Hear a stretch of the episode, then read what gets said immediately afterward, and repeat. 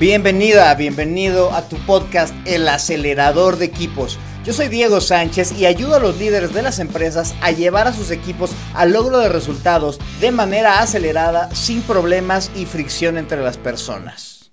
Gracias por tu tiempo, tu atención y tus ganas de generar equipo. Te recuerdo que para más información acerca de mí puedes entrar a mi página diegosánchez.info o en Instagram o en LinkedIn. En ambas estoy como Diego Sánchez Teams. Sánchez Teams. Y pues empecemos porque esos equipos no se van a acelerar solos. Hoy vamos a hablar de la seguridad psicológica. Y es que parte importante de la fase de conexión, recuerda que es la fase 1 del modelo de aceleración de equipos que, del que te he estado hablando los en episodios anteriores, es la seguridad de inclusión. Y esta se incluye en este gran concepto de la seguridad psicológica, así que pensé que te sería más útil hablar del tema completo. Fíjate que la seguridad psicológica ya tiene varios años siendo trabajada, podrías decir que hasta se puso de moda, porque cobró mucho auge cuando Google, a través de su proyecto Aristóteles, se le ocurrió hacer una investigación y dijo, ¿cuál será el factor más importante o cuál es el factor más trascendental que hace que los equipos tengan éxito? Y revisó muchos conceptos a lo largo de muchos equipos y sorprendentemente no fue ni la habilidad técnica o el conocimiento o la experiencia o la claridad del objetivo, no, todos esos que te acabo de decir fueron importantes, pero resulta que lo más importante, lo que hace que los equipos se vuelvan más eficientes y productivos es la seguridad psicológica. Y fíjate que la seguridad psicológica no es un tema sencillo, ya que según Timothy Clark, que es la teoría en la que me voy a estar basando para compartirte información el día de hoy, se incluye cuatro fases cuatro fases que se deben dar de manera secuencial, una tras otra, para que pueda darse esta seguridad psicológica que permita al equipo trabajar de la mejor manera. Y te cuento las fases de manera, de manera breve. La primera fase es la que se oye más obvia y tal vez hasta inútil, que podrías pensar que es inútil que se hable o que se diga, ya que esta busca satisfacer la necesidad humana más básica, que es la de conectarse y el sentir que pertenecemos. En esta etapa las personas nos debemos sentir seguros de ser nosotros mismos y de ser aceptados por quienes somos y por lo que hacemos.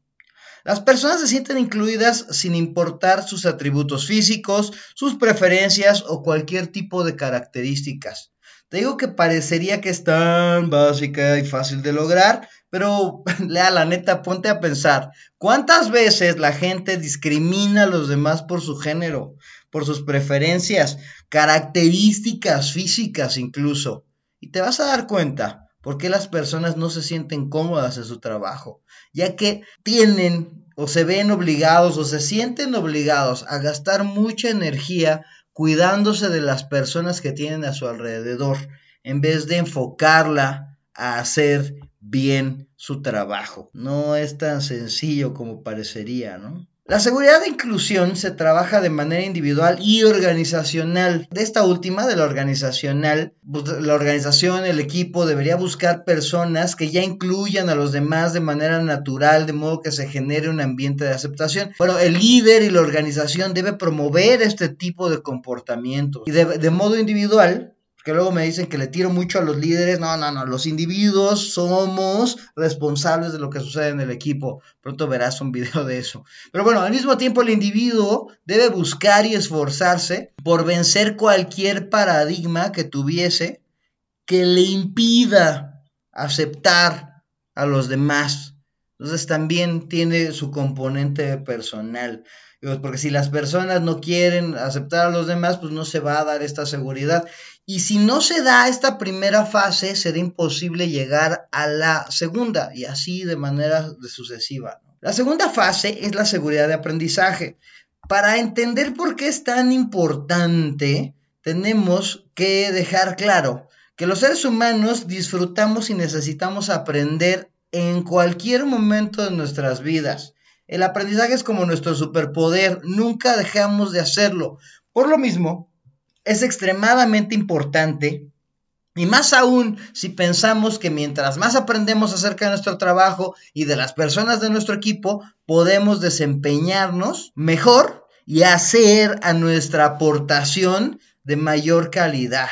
Pensarás que aprender es algo que se da de manera libre, pero no es así, ¿eh? Para que esto pueda suceder, las personas del equipo deben tener permiso y oportunidad de hacer algo que para mucha gente es hasta impensable. Deben poder cometer errores. Darle la oportunidad de aprender a las personas es darle derecho a equivocarse.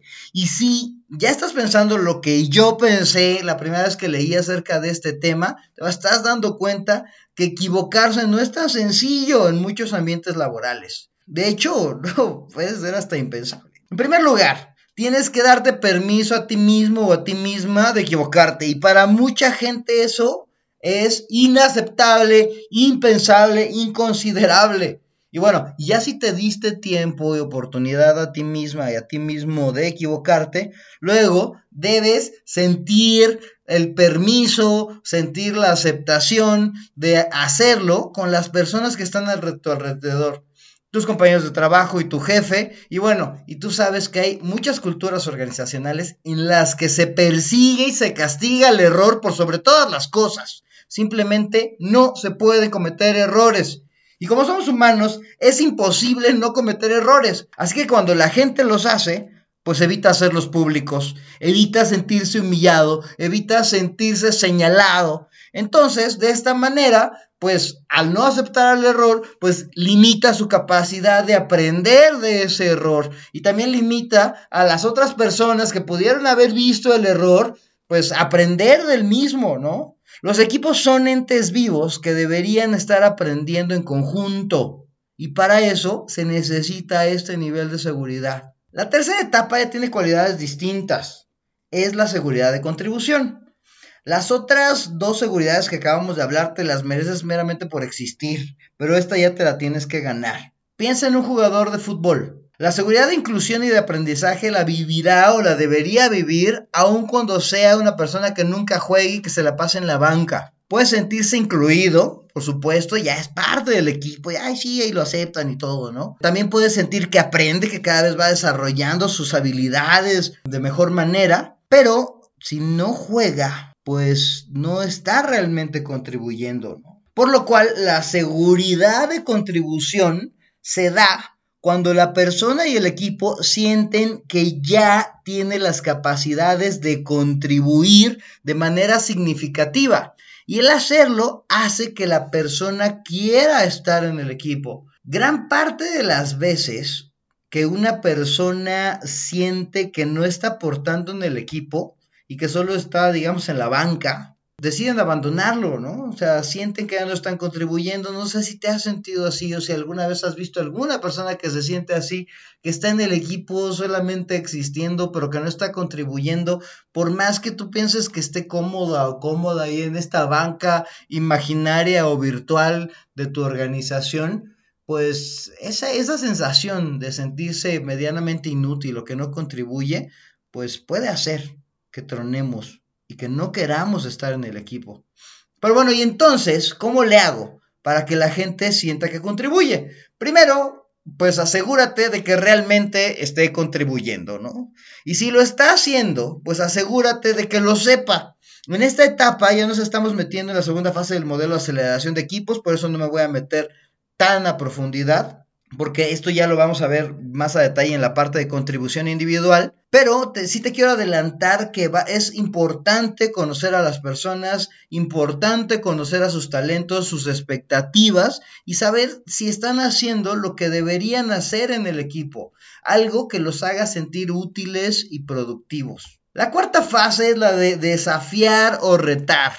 Aquí ya es una etapa más avanzada y se da después de que la gente ya se siente incluida, ya está aprendiendo y siente que aporta.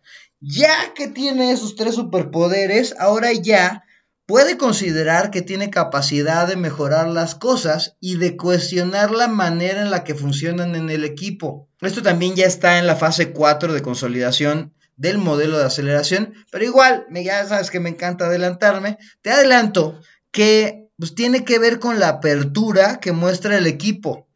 cómo esa apertura ya está permeada en su cultura, en el líder y bueno, pues ya tiene también el equipo la humildad necesaria para aceptar los comentarios, las críticas y las sugerencias de las otras personas del equipo. Y súmale que los individuos deben sentirse seguros y empoderados para estar tranquilos, aún sabiendo que pueden estar vulnerando el status quo del sistema, de modo que se atreven y desean cuestionarlo para lograr una mejora común.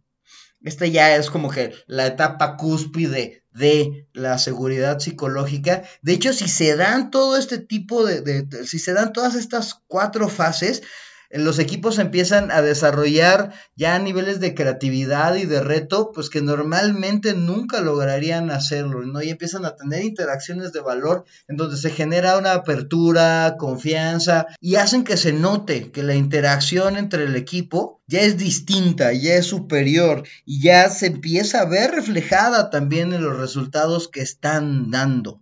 Y bueno, estas son a grandes rasgos las cuatro fases de la seguridad psicológica. Te dije que no estaba para nada sencillo, pero bueno, te recuerdo las cuatro fases. Primera, seguridad de inclusión. Segunda, seguridad de aprendizaje. Tercera, seguridad de contribución. Y cuarta, seguridad de desafiar o retar. Y bueno, y si te late saber más de esto, pues te recomiendo que leas el libro de las cuatro fases de la seguridad psicológica de Timothy Clark, que está bastante digerible y bastante, bastante bueno. Pero bueno, ya, basta de palabrerías. Estoy seguro que estabas esperando la hora del reto. Y el reto de hoy está rudo, está sabrosito. Te voy a pedir que hagas un inventario de la seguridad psicológica de tu equipo. Y este lo puedes hacer tú de manera reflexiva, de manera individual, o si ya crees que has trabajado esto o que ya hay cierto grado de seguridad psicológica en tu equipo, pues te invito a que lo hagas con todos. Yo en lo personal sí hago esta práctica y hago que el equipo haga en un pizarrón el mapa de su seguridad psicológica pero sí luego tengo que hacer ahí un poquito de trabajo ahí de contención para que se ponga, digo, para que no se vuelva solamente un muro de lamentos y que sí se haga de manera constructiva. Es que si tú crees que necesitas ayuda, pues pídela y si no, pues también te, recomiendo que hagas el, el ejercicio de manera individual, también te va a servir. Para esto tienes dos opciones. Una es que me puedes mandar un mensaje personal a mi Instagram o a mi LinkedIn. recuerda que estoy como Diego Sánchez Teams, Diego Sánchez Teams en ambas redes. Y así yo te mando un formato editable para que lo puedas hacer en Word y no te rompas la cabeza. Y la otra, la verdad, está muy sencillo el formatito, es que tú misma o tú mismo hagas una tablita así a mano en la que vas a poner cuatro columnas. En cada una de, los encabezados de, de cada una de ellas vas a poner el título de las fases de la seguridad psicológica. Y en cada una de ellas vas a poner dos, renglones. En el primer renglón vas a tener que escribir cuáles actividades o comportamientos sí se hacen en tu equipo y ayudan a que este tipo de seguridad exista. Es decir, si das a la segunda columna, va, que es la de la seguridad de aprendizaje, ahí podrías poner todos los comportamientos que, hacen. Por ejemplo, pues no sé, que haces reuniones uno a, uno a uno y que le preguntas de manera muy cordial a la gente en qué pudo haber mejorado un proyecto, ¿no? Así de, ay, y empiezan a generar aprendizajes, ay, qué bien, ¿no? En la segunda fila vas a escribir todas las actividades que se hacen en tu equipo, pero que vulneran a que esa seguridad exista. Por ejemplo, para la misma segunda columna de la seguridad de aprendizaje, podrías escribir, no sé si se da en tu equipo, que las personas del equipo señalan y se burlan de los demás cuando cometen errores. Espero haberme explicado. En el primer renglón pondrías los comportamientos o las acciones que ayudan a que exista la seguridad y en el, en el siguiente renglón pondrás todas las acciones que lo vulneran.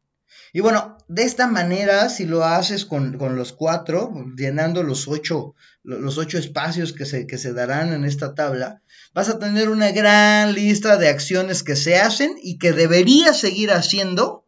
Y bueno, también vas a tener una lista de muchas otras que deberías evitar hacer. Si lo haces con tu equipo es muy poderoso, pero te digo, debes tener ya certeza de que sí ya tengas cierta seguridad psicológica, porque si no las cosas te va a salir que todo está muy fabuloso, o si no, pues pide ayuda y que, y que alguien, algún experto te ayude a moderarlo. Yo te recomiendo que vuelvas a escuchar este episodio para que pues, hagas la tarea con mayor detenimiento, también a que me mandes el mensaje personal si es que quieres la tablita editable, y bueno, pues con esta tarea que está bastante ruda, trabajosa, te dejo y espero que todos estos retos te sirvan para mejorar a tu equipo. Por favor, escríbeme a diego arroba diegosánchez.info acerca de qué quieres que suceda en los próximos episodios. Te adelanto que traigo más entrevistas que creo que te enriquecerán mucho en tu desempeño como líder. Y bueno, y así te dejo. Y recuerda, todos, estemos donde estemos, si mejoramos personas y trabajamos nuestras relaciones, podemos ayudar a la mejora de nuestros equipos. Adiós.